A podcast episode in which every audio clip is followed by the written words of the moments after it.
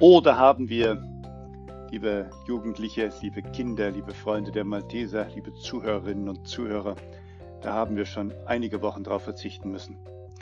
Malteser Jugend, also auch unsere Arbeit hier oben auf dem Rotenberg in der Junior Sanitätergruppe, in unserem Schülerkreis, in den Helfern der Sozialkirche und in der munteren Kinderschar, die bei uns aktiv ist, da geht das ja nicht anders, als dass wir uns begegnen, dass wir gemeinsam Veranstaltungen machen, dass wir die Abenteuer lieben und die Freizeiten und Fahrten machen, dass wir unterwegs sind und so manchen Sonntag miteinander verbringen. Und das war ja nun wirklich seit Beginn der Pandemie und Beginn der ganzen behördlichen Auflagen nicht möglich. Das ging über den Videochat, das ging über die ein oder andere WhatsApp-Gruppe, das ging über einen Brief, der hin und her ging und das ging über ganz seltene Begegnungen. Und das darf jetzt anders werden. Die Pandemie dauert weiter an. Das Virus ist in der Stadt. Aber wir Menschen haben gelernt, dass wir erstens die Hände waschen müssen, dass wir großen Abstand voneinander halten müssen, dass wir wissen, was Desinfektion bedeutet und dass wir uns mit aller Achtsamkeit und Behutsamkeit auf diese neuen Verhältnisse einstellen müssen. Dass wir, wenn wir in geschlossenen Räumen zusammen sind, aufpassen müssen, dass da gut gelüftet wird. Und was wir noch alles gelernt haben.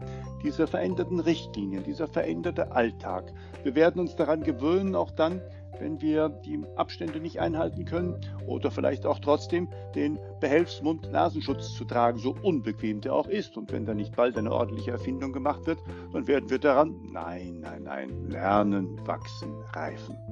Es ist so, das sagen uns die Großen, dass die Entwicklungen der Pandemie, der Epidemie in Deutschland zurzeit einen so positiven Verlauf nimmt, dass auch überall Empfehlungen ausgesprochen werden, zu lockern, Neues zu wagen, Schritt für Schritt sich voranzutasten. Und die Jugendverbandsarbeit der Malteser Jugend, sie soll auch wieder, das ist die klare Empfehlung, stufenweise wieder hochgefahren werden.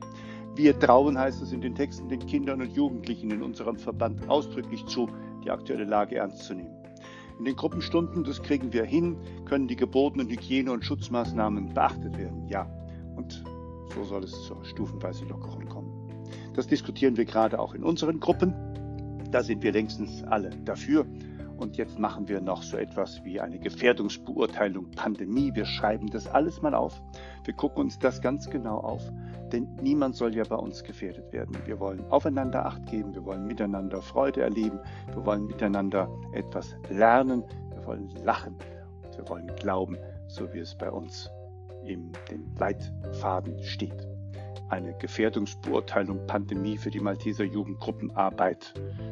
Das soll das Werkstück sein, an dem wir nun arbeiten. Das beginnt damit, dass herumgefragt wird, will überhaupt irgendjemand das? Braucht das jemand? Und die Bereitschaft, der Bedarf und das Interesse der Kinder und Jugendlichen, weil wir ja auch das ernst nehmen wollen mit den Kinderrechten und mit dem Ernstnehmen von den Interessen junger Leute, das fragen wir zuerst mal ab. Haben wir schnell abgefragt, hört euch das mal an. liebe Freunde Malteser.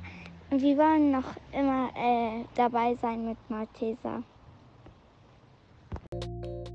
Und das war nicht die einzige. Ihre Geschwister sind dabei und alle anderen Kinder auch. Und der Thomas, der schon ein großer Jugendlicher ist, der hat es auch kaum abwarten können.